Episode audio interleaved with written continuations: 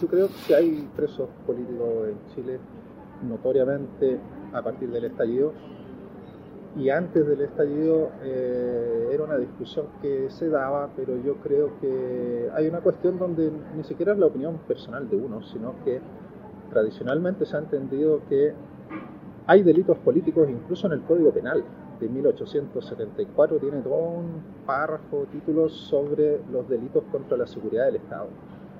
Y los delitos contra la seguridad del Estado son delitos políticos, es una cuestión de doctrina penal, pero antiquísima, digamos. Por eso es que incluso cuando se regulan los delitos terroristas, a nivel interno y también en derecho internacional, se dice que los delitos terroristas no constituyen delito político porque el delito político puede autorizar, no sé, asilo, eh, ese tipo de cosas, refugio. El delito terrorista se supone que se, le excluye de eso, aunque en un sentido sociopolítico el terrorismo es político, sí. salvo estemos pensando en el terrorismo, en el narcoterrorismo quizás, pero el terrorismo de inspiración política, eh, claro, se, se discute eso, si está en el límite o no con el delito político, pero lo que no debería generar discusión es que hay delitos políticos en el Código Penal, y a lo largo del siglo XX, ¿cuáles? Eh, alzamiento, atentado a la autoridad, el mismo desorden público, se puede entender que es una forma de delito político. Eh, pero además, eso es el Código Penal original. Además, ya a lo largo del siglo XX, en numerosas ocasiones, se dictaron leyes de seguridad interior y exterior del Estado, es decir, contra la amenaza interna y contra la amenaza externa y eso se sistematizó finalmente, es una historia bien curiosa, de hecho yo tengo una columna en, el CPDF sobre la ley de seguridad del Estado, porque la criminalización política más abierta que había a mitad de siglo, para la Guerra Fría, digamos, fue la ley de defensa permanente de la democracia de González Videla. Sí, la ley maldita. Claro, y bajo esa ley se procesó a un montón de personas, digamos, porque en toda esa inestabilidad que hubo, eh, sobre todo en los años 50. Porque otras leyes de seguridad del Estado eh, datan como de 1932, cuando, el periodo que llaman la, segunda anarquía de Chile, como entre el 27 y el 32. Y ahí hubo ya, eh, primero, decretos leyes, que era pseudo legislación porque no la hacía el Parlamento, pero después el Parlamento y la Corte Suprema la validaron. Y hay decretos leyes de esa época que se siguieron aplicando eternamente, digamos. ¿Cómo cuáles? Eh, por ejemplo, el que permitía eh, la figura de Novoa Monreal de los resquicios legales, que le llamaron, que permitía al Estado eh, meterse, meter ciertas empresas al, área pública durante la Unidad Popular. Eso era un decreto ley que había quedado de los tiempos de la República Socialista de los 12 días. Pero como nunca se derogó, así como otra normativa que había un decreto ley sobre seguridad del Estado y otros que concedían facultades extraordinarias al presidente. Y el tema es que como hubo dictadura, digamos, de Ibáñez, después cayó, después vino el gobierno de Alessandri, se pensó en hacer una nueva constitución y finalmente se validó la del 25, pero ya en esa época se discutió qué pasaba con esa pseudo legislación que no eran leyes propiamente tales, ni decretos con fuerza de ley, porque hay una autorización del Poder Legislativo a que el Ejecutivo vaya pseudo legislando. Pero estos decretos leyes, que eran legislación autoritaria y punto, eh, fueron validados. Eh, y Nuevo Monreal se hizo famoso por eso. Dijo, bueno, hay resquicios legales que permitirían que el Estado tenga un rol más activo en economía, y son esos decretos que nunca nadie derogó. Pero en términos de la seguridad del Estado, la, el vehículo como para la criminalización abiertamente política, lo que se ocupó desde el 48, si no me equivoco, fue la ley de defensa permanente de la democracia. Eh, hubo varios complots en esa época. Por dar un dato curioso, el abuelo de, de, Sebastián Izquierdo, Guillermo Izquierdo, que era un nazi de esa época, estuvo metido en un pseudo secuestro de unos dirigentes que parece que era toda una maquinación eh, para hacer caer a González Videla y poner a Ibáñez de nuevo. Finalmente se demostró que era una especie de montaje y a este viejo lo habían condenado a como siete años de cárcel, que después se los cambiaron por tres años de relegación. Y curiosamente, cuando González Videla estaba por, eh, por terminar su gobierno, dio un indulto general no, recuerdo si fue indulto o amnistía, que en la práctica teóricamente se diferencian, pero en los hechos en Chile le ocupan uno u otro, no, es tan purista porque finalmente es un criterio político de perdonar ciertas ofensas para conseguir eh, paz social, estabilidad. Y terminando el gobierno de González Videla, eh, amnistió a un montón de personas que estaban procesadas o condenadas por la ley de defensa permanente de la democracia. Eh, salió elegido eh, el 52, el 52 creo que fue Ibáñez, y parte de su campaña electoral era que había que derogar la ley de defensa, la ley maldita, pero pasaron unos cuantos años y no solo no la derogó, sino que la siguió aplicando.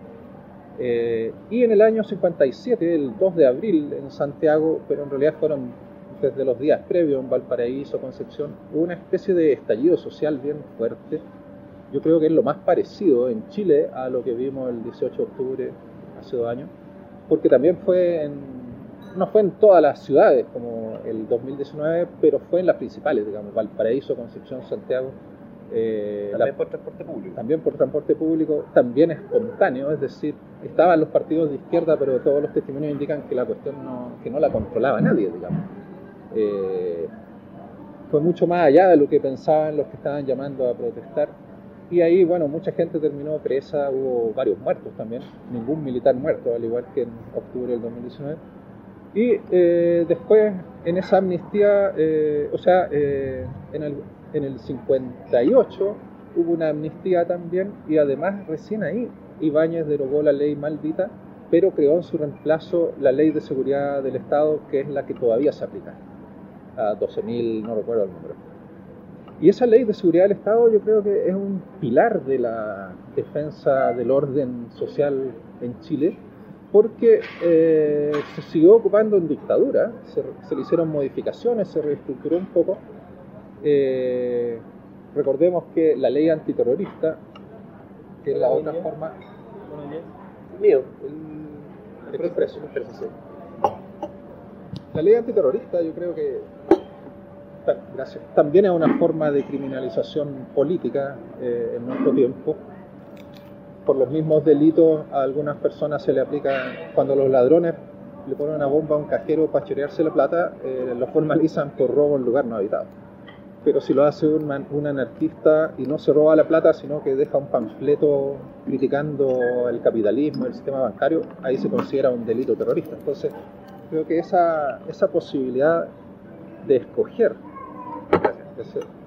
esa posibilidad de escoger formas más intensas de legislación que hacen que un delito ya no se castigue como delito común, sino como un delito eh, más grave, es algo que incluso en el informe Balich se señala como un ejemplo de criminalización política.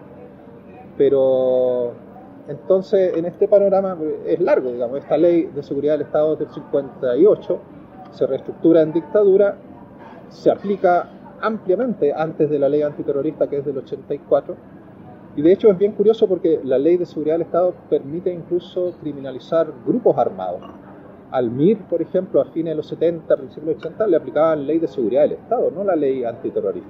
La ley antiterrorista la inventaron más bien para responder a la existencia del Frente Patriótico. Eh, el MAPU Lautaro, a ellos le aplicaron más ampliamente la ley antiterrorista. Eso, es curioso. Mirna Villegas de la Chile lo investigó. Decía, esto es bien curioso. al MIR siempre le aplicaron la ley de seguridad del Estado, lo consideraban eh, grupo de combate. Pero eh, la ley antiterrorista y la asociación ilícita terrorista partió aplicándose más bien al frente, luego al Mapu Lautaro. Dejó de usarse un tiempo hasta que gobiernos concertacionistas empezaron a aplicársela a los mapuches y después a los anarquistas aquí con el caso Bomba. ¿Tú participaste en el caso Bomba, no? Sí, sí. Fui defensor ahí desde el inicio. Eh, y el tema entonces es que esa ley de seguridad del Estado eh, sigue existiendo y se ocupa siempre como una forma de, ¿cómo decir?, casi no llegan a haber condenas bajo esa ley, pero sí se ocupa para... es como una especie... es como convertir el derecho penal abiertamente en un derecho de guerra, porque lo invoca el Ejecutivo, el Ministro de Interior o los intendentes regionales, eh, y si uno lee la ley de seguridad del Estado es impresionante porque es como, es como otro código penal dentro de una ley. Tiene una cantidad de infracciones donde, por ejemplo, subsiste incluso algo que que en tiempos normales sin invocación de esa ley no existe, digamos que es la literatura subversiva. Uno puede tener libros de Bakunin, de Luna Bomber, si quiere, los podéis comprar hasta acá probablemente, Eh, y no hay problema con eso, digamos. Pero la ley de seguridad del Estado sí tiene eh, todavía ese tipo ¿Como agravante? No, como delito. Como delito Ah. sí. Hay, la- esa ley es bien compleja, tiene delitos contra la seguridad interior y contra la seguridad exterior del Estado, delitos contra el orden público, delitos contra la institucionalidad. Es como un código penal paralelo que se está siempre ahí latente y puede ser invocado por el gobierno de turno. Entonces, cuando se hace eh, uso de esa legislación, yo creo que no es posible negar que entonces hay una represión política y que las personas que sufren esa represión son presos políticos si es que los dejan eh, en prisión. O sea, volviendo a la, a la pregunta inicial, la prisión política en Chile viene del siglo, de, de siempre, de fondo, pero bajo esta figura viene de todo el siglo XX. Sí. eh, y antes del estallido ya había presos políticos. Gente purgando penas por, ese, por la ley de seguridad o no da penas la ley Por la ley de seguridad casi, no- casi nunca llegan a condenar bajo figuras de la ley de seguridad. Lo que te hacen es, es formalizar o lo que era de procesar eh, con, esa, con esa figura. Y lo que genera, por ejemplo, es, eh, yo creo el caso más obvio de esta, la diferencia que hace el de este profesor Roberto Campos, creo que se llama, que estuvo, fueron los primeros presos del estallido que lo identificaron, claro, lo fueron a buscar. Y ahora, si uno veía las imágenes, lo que el tipo hacía era patear un poco el torniquete con el pie, con una zapatilla, digamos, eh, causándole algún nivel de daño, pero en derecho penal común, ordinario, eso es un delito de daños. Y los daños no te dejan en prisión preventiva, salvo que sea una cuestión ya realmente enorme, porque se califican según el, el- el monto de los daños. Eh, pero en una situación normal, esa persona nunca hubiera quedado en prisión preventiva, digamos, lo hubieran formalizado, lo hubieran dejado una cautelar, a lo, a lo Belmar el otro día, digamos, quédate firmando, te vamos a avisar si es que te necesitamos. digamos. Pero como se invocó la ley de seguridad del Estado, lo que hace es, en parte inventa delitos propios, como eso, literatura subversiva, y en parte eh, agrava figuras que ya están en la legislación penal común y que tienen penas mucho más bajas, pero al invocarlas como delitos de la ley de seguridad del Estado les agrava la pena probable y por eso fue que a él lo dejaron en prisión preventiva, si no, no habría sido posible. Pero, ¿cuál es la finalidad entonces de invocarla? Si no, si no se procesa gente, si nadie... eh, eh, No se condena. Si, si nadie- si no se condena, ¿sirve para qué? ¿Para sacarlos de la calle? Claro, para... sirve para justificar prisiones preventivas o para criminalizar comportamientos que de otro modo no se podrían criminalizar, como hubo dos personas que no se les ha intentado, no se les intentó llevar a prisión preventiva, pero se les querelló por ley de seguridad del Estado que eran Dauno Totoro, un dirigente Sí. un grupo de izquierda, por lo que dijo en una asamblea, digamos, eh, de que había que derrocar el gobierno de Piñera y, y sobre sus cenizas con, hacer una verdadera asamblea constituyente. Eso fue estimado infracción de...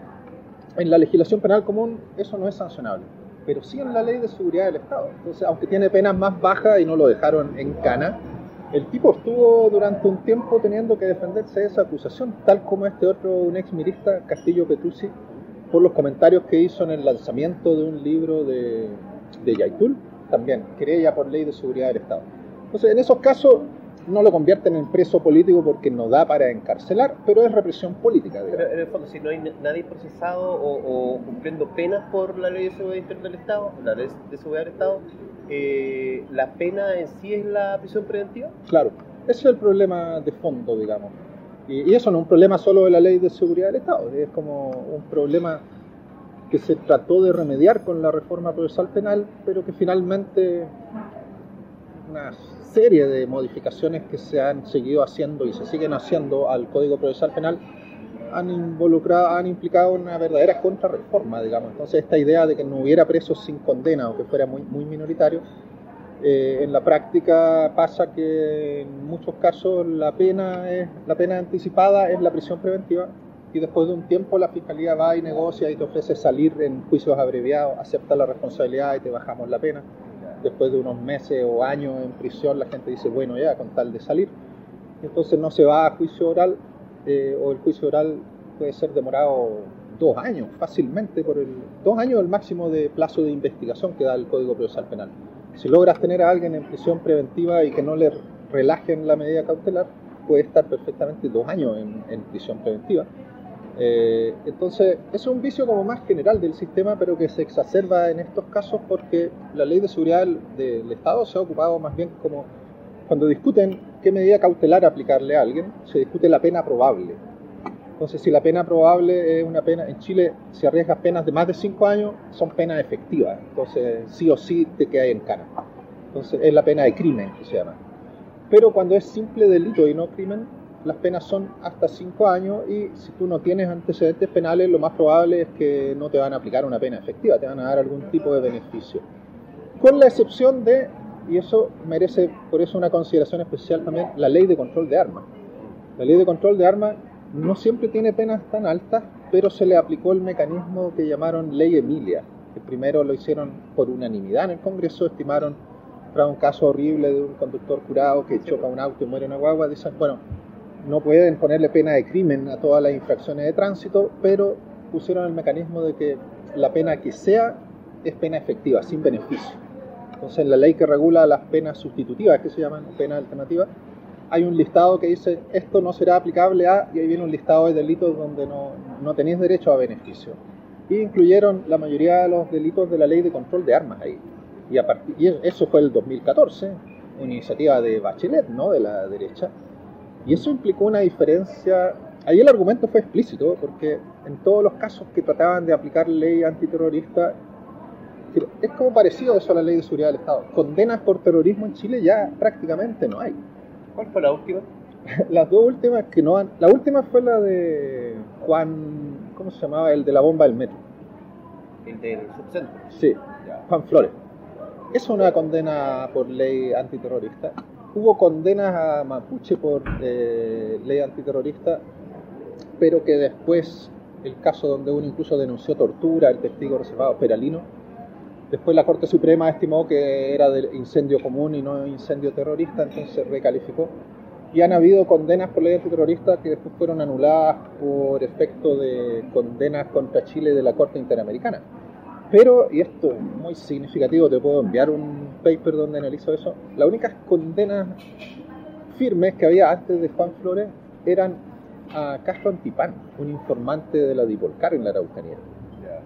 Y él, como estaba infiltrado en los grupos y cometió los delitos que después él mismo testificaba en contra, en algún momento cuando se dieron cuenta de eso, que el testigo reservado era alguien que estaba ahí adentro mismo de la organización, por esos hechos y como se aplica la delación compensada en la ley antiterrorista, te rebajan las penas.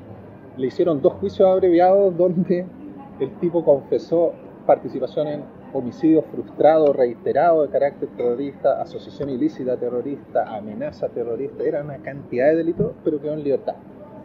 Y ese tipo era un, infiltrado de los pacos, digamos, Castro Antimano. Esas son, digamos, las curiosidades de la ley antiterrorista donde uno ve que finalmente uno podría decir que el único terrorismo certificado que tenemos en Chile viene de las propias agentes de la seguridad del Estado, digamos, que es una, una contradicción brutal, digamos. Pero con esa ley pasaba lo mismo, digamos que es muy difícil que te lleguen a condenar por delito terrorista porque es difícil comprobar el, el dolo específico del delito terrorista pero eso no impide que un montón de personas la han procesado por ley antiterrorista y han tenido que estar un año o más en prisión. Pero, pero sirve para eso, digamos. Déjame entender bien, en el fondo, como no es, como estas penas son, escasamente efectivas eh, de, condena, en el fondo es una herramienta que usa el, poder político para castigar disidencias. Anticipadamente, claro. Invocando esas leyes te garantiza casi prisión preventiva con independencia si después no logran condenarte en el juicio o te condenan por delitos comunes porque no se logra acreditar. Eso el ministro del Interior lo sabe y lo aplica. Sí, se sabe, se aplica y se ha aplicado. La ley de seguridad del Estado se aplicó contra Alejandra Matus por escribir el libro negro de la justicia, contra un paro de camioneros, un paro de microbuseros, contra un paro de gendarmes, contra la revuelta de Aysén, que fue como el 2012. Y en todos esos casos finalmente no se llegó a condenar, pero las personas, digamos, Alejandra Matus tuvo que irse del país, otra gente estuvo en prisión preventiva. Cuando hablamos de, presos políticos, por, ejemplo, desde la revuelta, eh, ninguno está con una condena firme, son solamente, estas, son solamente estas figuras de prisiones preventivas. Han habido condenas, pero por delitos comunes. incendio, daño, desorden público. Eh, Pero claro, el tema es complejo, pero lo que quería como señalar a modo general, antes de entrar a la cuestión del contexto estallido y hasta ahora, es que en el derecho penal chileno hay leyes especiales y figuras, incluso dentro del Código Penal, que constituyen formas de criminalización política. Eso es así, digamos. Porque ahora todos están diciendo, no, no hay presos políticos, porque los presos políticos serían como los que son secuestrados por la CNI y no te dicen dónde están, digamos, como que suben el estándar. Lo mismo hacen para decir que no hay tortura, digamos. No, ¿cómo va a haber tortura si el tipo solo le pegaron durante 10 segundos? Claro, sí. O sea, la tortura duró 10 segundos, no es tortura entonces, decía la, corte. Y ahí te pones el estándar de la tortura, la imagen que tenemos de la sesión de tortura. Claro. Eh, pero hay criminalización política y cuando se invocan esas figuras no debiera ser discutido. Eh, se podía discutir si antes del estallido había o no presos políticos por el tema de eh, la ley antiterrorista, básicamente. Eh, pero a partir del 18 de octubre, y yo creo algo que a mucha gente se le olvida, pero no sé si te acordás que estaba la cagada como de un poco los días previos, pero el 18 cuando empieza a intensificarse, yo recuerdo y nunca voy a olvidar que el grueso de la gente salió a la calle después de las 7 de la tarde, cuando Chadwick anunció en la tele, vamos a presentar querellas por ley de seguridad del Estado. Y eso fue tomado así como en proceso de acción y reacción. Se anunció esa criminalización intensa, nos dijo, esto es delincuencia pura y dura y vamos a aplicar la ley de seguridad del Estado, vamos a presentar querellas.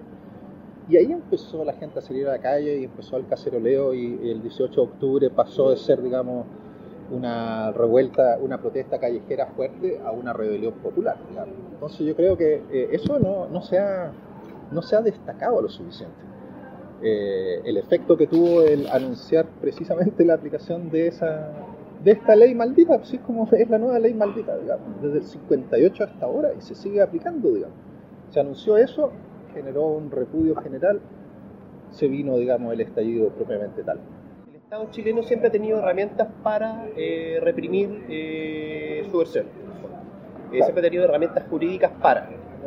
y detonan en algunos momentos. Siempre hay como una especie de, latencia que se, agarra por acá, se agarra por acá, pero desde el, 19 de octubre, del 18 de octubre empieza a estallar, empieza a aplicarse efectivamente esta herramienta. Claro. Y hoy día se puede hablar ya que hay un número considerable de presos políticos.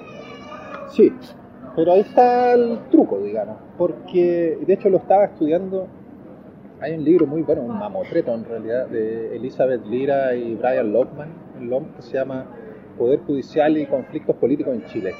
Y va por periodos. Yo estaba leyendo el del 27 al 58, creo que es. Y ahí señalan que, claro, uno puede decir, lo más simple es decir esto, digamos, dentro de todas las figuras penales que le pueden invocar a alguien, el Estado chileno tiene figuras que son de represión política y que se manifiestan principalmente en la Ley de Seguridad del Estado. Entonces, 18 de octubre se invocó la Ley de Seguridad del Estado, con eso se incrementó, se, hizo escalar el conflicto, eh, y las personas que empezaron a ser detenidas eran, se les invocaba la Ley de Seguridad del Estado. Entonces, yo diría, hasta ahí uno no debería ni discutir. Te invocaron la ley de seguridad del Estado y te encarcelaron, eso es prisión política. Lo dice el informe Valech cuando analiza el concepto de prisión política. Eso es súper interesante porque el informe Valech es como que marca, una, marca un estándar, es como que hace una definición. Sí. Que dice, cuando hay prisión política, cuando hay motivación política en los agentes que encabezan la represión. En caso de dictadura, esos agentes eran más bien la DINA y la CNI, digamos. Pero acá eh, el tema es que Valech también dice que eso incluye, dice, el supuesto en que para criminalizar a alguien se ocupa no la legislación ordinaria, sino legislación especial que intensifica las penas. Por ejemplo, cuando se usa la ley de seguridad del Estado. El estándar está ahí clarísimo, digamos, fue un informe que se hizo por encargo, digamos, de, eh, del gobierno, tiene un valor oficial y está ahí. Y te dice, cuando no te reprimen de acuerdo a la legislación penal ordinaria, sino esta legislación especial, eso es represión política y entonces tú eres preso político. Pero lo que muestra en este libro es que, claro, hablan de periodos donde se empezó a ocupar la, e, ese tipo de leyes pero que después, como esos delitos, no, no hay mucha discusión de que la amnistía principalmente se ocupa para delitos políticos. Y por eso tiene el mérito de que borra no solo la pena, sino que el delito. Se considera que no hubo delito. En cambio, el indulto, en principio, es para delitos comunes, no políticos, y borra solo la pena, no el delito. No es como que nunca delinquiste, sino como que deja sin efecto la sanción. claro, igual. La amnistía es más absoluta eh, en su efecto, más, más radical, pero por lo mismo se ha dicho que opera respecto a delitos políticos. Y ahí estos investigadores señalan que hubo momentos en que eh, desde el gobierno, desde el Poder Judicial, con, en el sistema antiguo era el juez el que conducía la investigación, preferían luego un rato no tener tantos presos políticos, entonces empezaban a acusarte por delitos comunes. Yo diría que ahí hay una, una válvula, una, un mecanismo de decisión que en el fondo lo hace bastante arbitrario, porque para mí es indudable, si te invocaron la ley de seguridad del Estado, entonces fue represión política. Antes pasaba un poco lo mismo con la discusión de la ley antiterrorista. Yaitul dijo cuando hicieron esa huelga de hambre varios comuneros a fines del 2010 y que consiguieron incluso que se reformara la, la ley antiterrorista, él decía, somos presos políticos porque hay una decisión política de aplicarnos la ley antiterrorista y no el derecho penal común. Eso va en la misma línea que dice el informe Valls, digamos, si te aplican una ley para intensificar las penas, máxime así como la ley antiterrorista finalmente no condenan a nadie, salvo Paco infiltrado, eh, pero te tienen preso durante un tiempo, eso es decisión política y, politiza, digamos, eh, la represión. Pero en ese mismo sentido, eh, ellos pueden elegir criminalizarte. Piensan lo que pasó ahora con estas dos personas que han estado en el caso Bomba, que después fueron condenados en España, Solar y Caballero. Cuando los detuvieron el año pasado, no los formalizaron por ley antiterrorista, solo por ley de control de armas. Y el fiscal dijo, no necesitamos la ley antiterrorista porque primero es muy difícil de probar la intencionalidad terrorista y segundo, con las penas que contempla desde el 2014 la, ley de control de armas, dice, podemos conseguir penas más altas que con la ley antiterrorista, y es verdad. Entonces ahí está el truco, porque uno podría decir, bueno, eso no es delito político porque es solo ley de control de armas. Dice, ok, formalmente, pero materialmente modificaron la ley de control de armas por el fracaso en aplicar la ley antiterrorista. Entonces, pero hay un poquito algo, algo ahí, porque se habla, por ejemplo, eh, la discusión es como numérica, ¿no? En Chile casi todas las discusiones al rato se vuelven numéricas de cuántos presos políticos de la revuelta hay. Sí, Al principio se habló de 2.000, después se habló de 170, después se, está hablando de 25, pero porque se toma en cuenta solamente la ley de seguridad del Estado y no la ley de control de armas. Es, más o menos así, ¿no? Eh, una, uno de los. O sea, hay un caos con las cifras. Y uno de los problemas es eso: ¿qué vamos a considerar como preso de la revuelta? Porque, claro, una discusión es si son o no son presos políticos, es una discusión pero son presos de la revuelta, digamos, con independencia de si dentro de los presos de la revuelta hay casos abiertamente políticos porque se ocupó tal o cual ley, o casos donde se invocaron solo delitos comunes, pero en el contexto de la revuelta. Y en eso no hay un criterio claro y por eso las cifras van desde la Corte Suprema, dijo hace poco que solo quedan 26 presos de la revuelta que hay unos 200 y tanto, pero que dice, estaban por delitos de la revuelta y por otros delitos y ahora quedaron solo por esos otros delitos. Pero eso no, no, generó ninguna claridad. Eh, la última vez que desde el, desde el Instituto de Derechos Humanos se le pidió información a Gendarmería eran como 230, según Gendarmería. Eh, según la Defensoría, dicen, yo no he visto ese documento, eran 1200. Me parece que es mucho la presidenta del Senado dijo que eran 800. Yo creo que, de acuerdo a las cifras que yo vi, no son menos de 200 los que había hasta hace un tiempo, pero ahí va siempre evolucionando un poco de que algunos van saliendo, algunos les cambian las cautelares por arresto domiciliario y algunos los condenan. Pero existe esa bipartición a, tu juicio, existe eh, el preso político y el preso de la revuelta, o todos los presos de la revuelta son presos políticos. Uh, en el sentido amplio yo diría que, claro, habiendo, hubo consideración, es lo que dijo el juez Urrutia, hay presión política porque aunque le invoquen delitos comunes, le dan un trato distinto, que es más duro que el que hubieran tenido si no hubiera sido en el contexto de la revuelta. Entonces yo diría que hay, hay dentro de los presos de la revuelta hay presos políticos en sentido estricto y también eh, un criterio de prisión política un poco más amplio. Pero también está el caso... Es que, Pero, para, para, para decir, en, en sentido estricto es ley de seguridad interior del Estado, le- ley de seguridad del Estado. Eso es un preso político en sentido estricto. claro, ¿Y cuáles son los que no son en sentido estricto? ¿Bajo qué penas van? incendio común, eh, daños calificados, eh, desorden público. Por desorden público no, en general nadie queda preso, pero en el contexto del estallido, hace un año eh, un grupo como de 40 personas que dijeron que eran de la primera línea estuvieron presos porque se consideró que el contexto hacía necesario dejarlos presos. Y ahí, hay, hay, hay un límite, diría, claro, en el extremo del preso político más estricto, ley de seguridad del Estado, obviamente. Se puede discutir si ley de control de armas o no. Imputaciones por ley antiterrorista en el contexto del estallido no hubo. Eh, y en el otro extremo tenés el delito común, pero cometido en ese, eh, ¿Y el en ese escenario. agrava a un juez? Juez puede decir, eh, pero como se dio e- como, ellos están en la primera línea, es más grave, ¿lo puede decir sin invocar alguna otra ley? no debería ser así, pero se hizo así. Y la- es que ese, ese caso fue bien grave porque, primero, fue una encerrona, digamos. Eh, fue publicitado como que gracias a la tecnología Carabineros pudo identificar a miembros de la primera línea, siendo que primero, la primera línea no una organización formal, existe solo mientras se produce el enfrentamiento, digamos.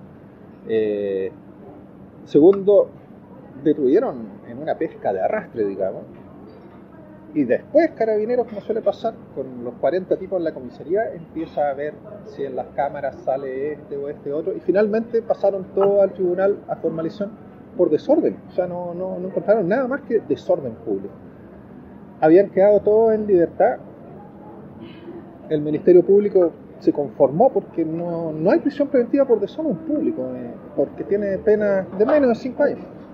El Ministerio de Interior apeló y en la Corte hizo ver que el contexto de la violencia hacía necesario dejarlo en prisión preventiva y la Corte le dio la razón. Y eso es como es antijurídico, si me preguntáis, pero no, no, no está dentro de los criterios que señala el Código Procesal Penal en el artículo 140, señala los criterios para aplicar prisión preventiva y nunca dice atender al contexto nacional del momento, porque, porque ahí lo que importa es la responsabilidad por los hechos.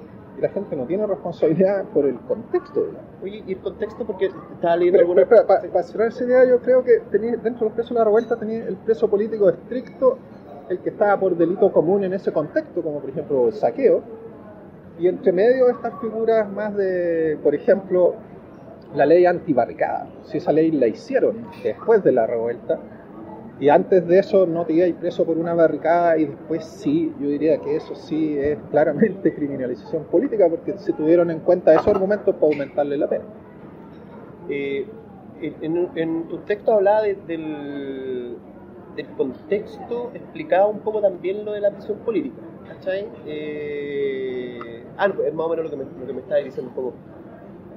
¿En qué sentido? Porque, por ejemplo, cuando se habla de derechos humanos, dice eh, fuera de todo contexto, el derecho humano está sobre cualquier contexto, ¿cachai? Pero para cuando te hablas de prisión política, está presente el contexto.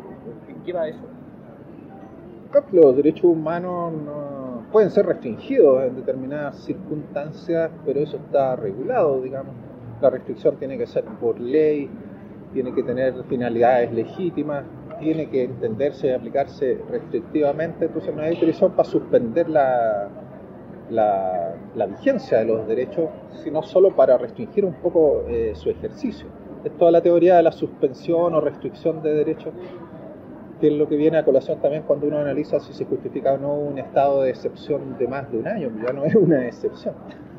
Pero a lo que voy es que el contexto de la revuelta, lo que debiera tenerse en cuenta, digamos, para entender eh, los procesos de criminalización que ahí se dieron, es que, claro, llevó al gobierno a esgrimir las armas abiertas que le permite el derecho penal más político, como la ley de seguridad del Estado o el abuso de la prisión preventiva. Pero cuando uno lo analiza individualmente, creo que es lo que eh, a lo que te estás refiriendo de lo que he escrito, eh, debe tenerse en cuenta, por ejemplo, eso de que la mayoría de los presos más jóvenes de la revuelta mm, no eran sujetos politizados antes de ella, eh, no tenían antecedentes penales, digamos, pero se vieron en un contexto que en términos, digamos, psicológicos, psicología de masas incluso, eh, hubo una gran violencia social como respuesta a una violencia estructural y que fue acicateada por la violencia institucional. Como así lo veo, la violencia estructural esta que no tiene responsables directos, la pobreza, la marginación, digamos, la discriminación, y la violencia social que estalla desde abajo, el 18, y que tiene bastantes componentes de irracionalidad también, digamos. Entonces, ahí yo creo que se explican fenómenos como que, claro, lo que para el derecho penal es el mismo delito, el saqueo, que le llaman, un tipo de robo en realidad. Eh, no sé si viste imágenes donde se veía que alguna gente, las tiendas que se abrían para sacar las mercancías que tenían ahí, alguna gente se las quería llevar para acumular, digamos. El, el delincuente más común, digamos, eh, lo mete a la circulación ilegal, pero circulación al fin y al cabo.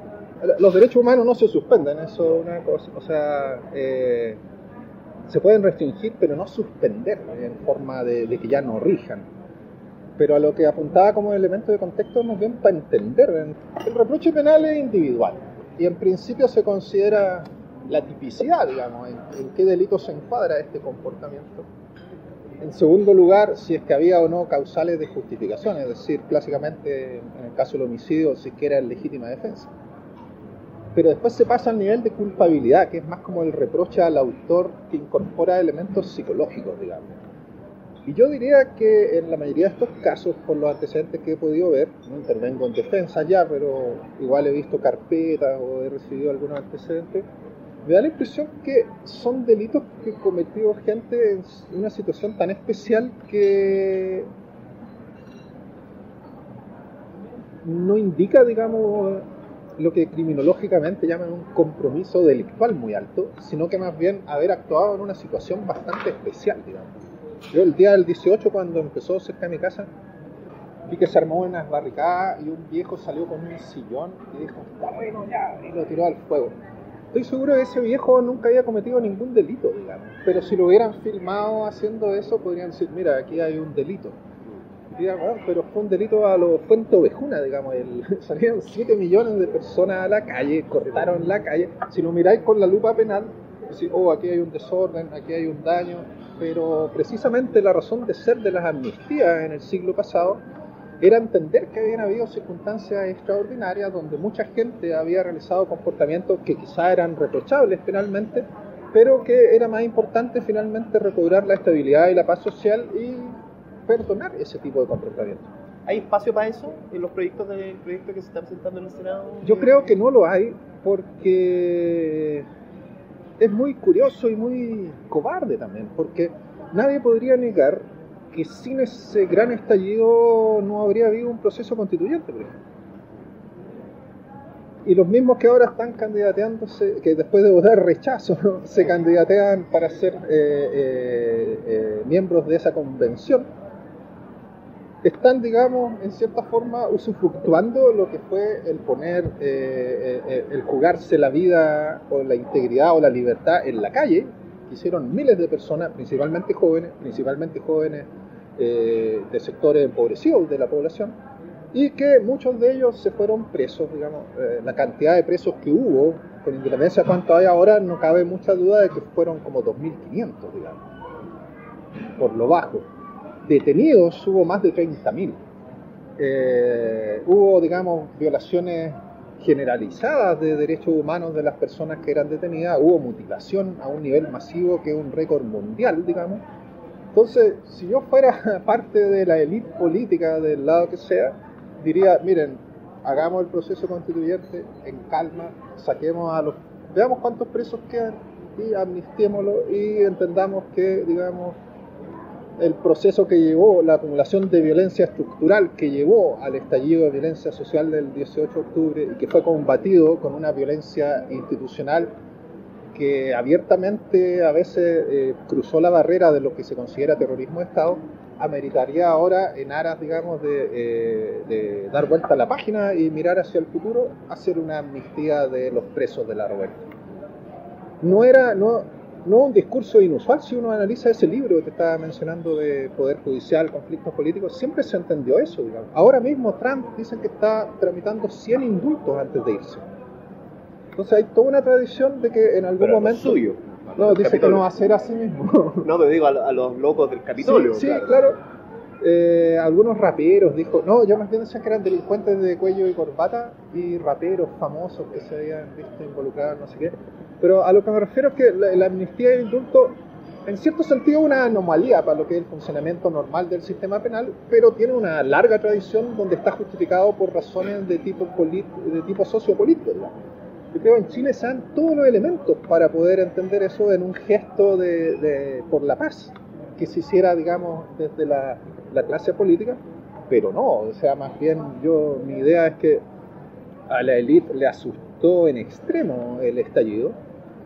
Basta recordar el audio de la primera dama, digamos, y demoraron un mes en articular una respuesta que fue el famoso acuerdo del 15 de noviembre, que querían que pacificara de inmediato y no pacificó de inmediato, fue necesario más meses, la pandemia, pero ahora nadie puede negar que eh, si bien todavía hay agitación en las calles y protestas que son más fuertes que lo que había antes del 18 de octubre, el estallido en sí ya se acabó.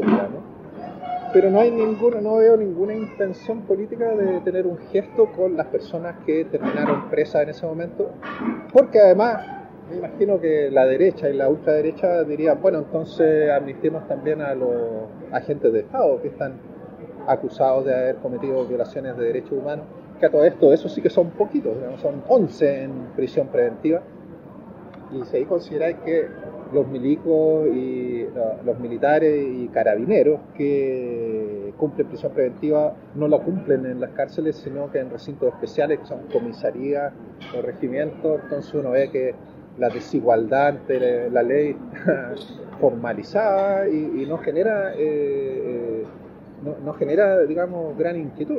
Y si comparáis digamos la situación del neonazi Roberto Belmar que con dos formalizaciones por delitos contra las personas no se va preso y estos otros cabros que están por delitos contra la propiedad sí están presos eh, yo creo que es solo un reflejo de que el estallido no logró remecer el orden social al punto de acabar con eso, porque yo creo que la élite apenas se le pasó el susto y ahora ya no lo tiene, está más bien en la parada que dijo Sergio Melnik, sea, cometieron graves delitos y tienen que ser castigados por ello.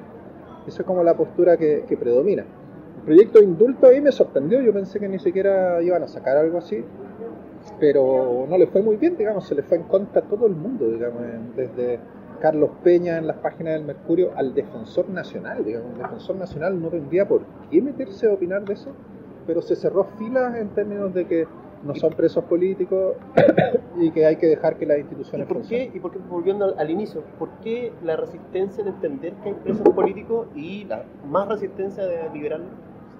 ¿Es tu opinión? Porque yo creo que eso legitimaría la violencia popular del estallido, esa es mi impresión. Dicen que sería un mal precedente, porque implicaría decir, bueno, estamos reconociendo que el proceso constituyente en que estamos partió gracias a ustedes saltándose los torniquetes y la gente tomándose las calles y haciendo barricadas. Y eso es como... Eso es lo que no pueden aceptar, digamos, porque le estarían reconociendo al estallido el carácter de una especie de revolución política. Yo creo que eso es lo que no, no se pueden permitir. Y es curioso, pero ah, hace unos meses, pensando en eso y en el tema constituyente y todo lo demás, me puse a... eh, agarré un libro de Marx y Engels sobre las revoluciones de 1848 en, Europa. Y ahí me llamó mucho la atención que había un paralelo enorme, digamos, porque decían que el 18 de marzo del 48 hubo una especie de revolución espontánea en Alemania. Eh, el emperador había salido a proclamar que iba a hacer una asamblea constituyente. El pueblo salió a celebrar como agradeciéndole, pero hubo enfrentamientos con eh, las tropas la potencia popular de- del alzamiento fue tan fuerte que las tropas fueron derrotadas, digamos. Y fue una revolución de algún tipo. Eh, y después el emperador reaccionó, digamos, apurando la convocatoria de la Asamblea Constituyente. Y ahí dos cosas me llamaron mucho la atención. Que Marx y Engels, incluso La Salle, en que es una constitución, dicen, el problema fue que mientras generaron la convención, eh, y se eligieron delegados y todo, decía, todos quedaron preocupados por lo que era la constitución en tanto hoja de papel, digamos. Desatendiendo que, como dice la Salle, la constitución es más bien la constitución material, digamos, los factores reales de poder. Entonces, mientras sentaron a un montón de gente a discutir el reglamento de la comisión, Engels se ríe mucho porque analiza las actas de, de esta constituyente, dice lo que más les preocupaba eran las horas de almuerzo, el reglamento, y mientras, mientras se empezaba a discutir eso, la contrarrevolución avanzaba en las distintas provincias y ante los avisos de eso no se hacía nada. Finalmente eh, avanzó totalmente la contrarrevolución, la convención, la asamblea constituyente fue eh, desarmada, digamos, y se proclamó una nueva constitución de papel más o menos basado en los trabajos de esa asamblea constituyente, digamos, pero el pueblo ya había perdido. Eh, yo creo que eso es un poco lo que está pasando ahora, digamos se concentra en el proceso formal de la constituyente y se, la gente suelta las calles y entonces ahora estamos todos en el proceso de chucha, ¿en realidad ganamos o perdimos? ¿O, o por qué la derecha logró articularse en lista única gracias a su conciencia de clase y la oposición no? Y mucha gente está así como, uh, como que el camino no es tan bonito como se había prefigurado. Pero la otra cosa que me llamó la atención es que hablaban de eso, decían que lo que había ocurrido era una auténtica revolución, pero que el poder, la burguesía, necesitaban presentarlo como una mera revuelta callejera. Dicen, ahí está la diferencia, digamos, si se reconociera que fue una revolución, los barricadistas estarían en la constituyente y no en la cárcel. Yo creo que acá un poco, guardando las tremendas diferencias de continente y tiempo, le encuentro los paralelos, digamos, se genera un proceso que muchos dicen, la derecha dice no fue espontáneo porque lo organizó el, los marcianos eh, o el grupo, el grupo de Sao Paulo. Claro o Soros todo eso. No sé si viste estos delirantes de Chile más CR que son los, los publicistas del rechazo tienen un mapa se llama el mapa de la insurrección chilena. Y sale ahí Soros la ONU es como ah, todo ¿sí? y gente de izquierda también dice, como esta chica del PC que fue a Venezuela, no, es mentira que es espontáneo, en realidad estamos nosotros ahí, unidad social. Yo diría que, bueno, yo no creo que la organización sea contradictoria con la espontaneidad necesariamente, pero eh, la magnitud del estallido fue algo que nadie planificó, nadie se dio así nomás. Y en ese sentido me parece que es un paralelo con ese contexto eh, del 48 y lo que pasa después es que eso se trata entonces de canalizar por una vía constituyente que no puede reconocer el origen violento que tuvo en tanto violencia popular, entonces sigue siendo totalmente duro, se cierra totalmente a la posibilidad de una amnistía. Pero ahí lo llamativo, porque si uno se fija, hice una columna al respecto hace poco que no está en ese libro, que se llama Ignorancia y Mala Fe, sobre el debate de la prisión política la verdad es que la cantidad de amnistía de indultos que hubo en el siglo XX son más de 100, digamos, que a nadie le parecía tan extraño, digamos. Pero ahora es como, no, ¿cómo se te ocurre? Digamos, vaya a atentar contra las bases de la democracia. eso? Yo creo que es la... Si hubo más de 100, ¿a quién se amnistía a los...? Es que esa es la cosa, la mala fama es que en la mayoría de los casos eran como autoamnistía, incluyendo agentes de Estado pero en otras no, era más bien la consideración de que habían habido conflictos graves y que para tratar de reconciliar era necesario entonces... ¿Como el 57? Claro, claro. ¿Cuál otra? Eh, en el 32, sí, en el 32 hubo, hubo muchos complots por lado y lado, digamos. Entonces había mucha gente procesada, la mayoría no llegaban a ser condenadas, entonces en algunos momentos decían, ¿saben qué? Mejor lo dejamos aquí. El caso del abuelo izquierdo es bien chistoso, bueno, no solo porque uno ve que el fascismo se puede transmitir genético culturalmente, sino porque el tipo estaba condenado, digamos. Le suavizaron la pena primero, después lo amnistiaron y gracias a eso al otro año se presentó a senador y ganó. Entonces, claro, como que era una condición para renovar incluso el Pero en el fondo, esta, para decirlo en términos clásicos, ¿cachai? Es como esta amnistía es imposible por una condición de clase, porque los que están presos son de una clase social eh, determinada y no, tienen un arraigo en la, en elite, porque no son la elite o no son cercanos a la, elite. No lo había pensado así, pero buen punto, puede haber algo de eso, porque en, los casos, digamos, del siglo pasado, eh, los que terminaban relegados, presos, eran dirigentes políticos, digamos. Marmaduke Grove, dirigentes socialistas, comunistas, los relegaban, los mandaban a islas del Pacífico y después en un momento los amnistiaban y ellos seguían, digamos, con su carrera política. Y aquí ninguno de estos cabros está en esa situación, digamos. Hay gente que estaba ahí en el momento de la revuelta, eh, participó de ella. Y yo creo que incluso en términos criminológicos, hay unos teóricos de criminología interesante gringa, Matt y Sykes, que dicen que la mayoría de las interacciones delictivas no se dan con sujetos conscientes de estar delinquiendo, sino que más bien quedaron en una situación de deriva donde se neutraliza el vínculo normativo normal que uno tiene y comete el delito. Pero sin siquiera significarlo mucho en ese momento, sino que lo que le da la significación de que eso fue un delito es más bien la reacción formal hay después, la reacción penal yo creo que la mayoría de los cabros que en Puerto Montt condenaron a un cabro porque dicen que entraron a una iglesia y sacó una banca y la incendió, digamos. Eso en circunstancias normales sería un delito de daño. Aquí tiene otras significaciones. Era la revuelta, era una iglesia, entonces lo condenaron como a 10 años. Eh, en Punta Arena había un caso similar, pero finalmente al tipo lo condenaron a con la quemada y lo condenaron a una libertad vigilada intensiva. Eh, muchos casos va a pasar eso, digamos, después de un año de prisión preventiva van a aplicarle penas que les dan derecho a algún tipo de beneficio. Entonces un castigo, a ver, eh, si no es un castigo de clase, no es un castigo político, que no es gente politizada, ¿es un castigo a qué? ¿A lo que significa la revuelta? ¿A lo que significó el contexto? Sí, o sea, tiene ese elemento de clase, tiene ese elemento de clase, el perfil de estos cabros en general que están presos eh, es bastante desfavorecido, digamos eh, entonces, está ese elemento que le es más difícil defenderse de eso. Belmar fue con un abogado de confianza, privado. Todos estos cabros iban con defensores públicos en principio.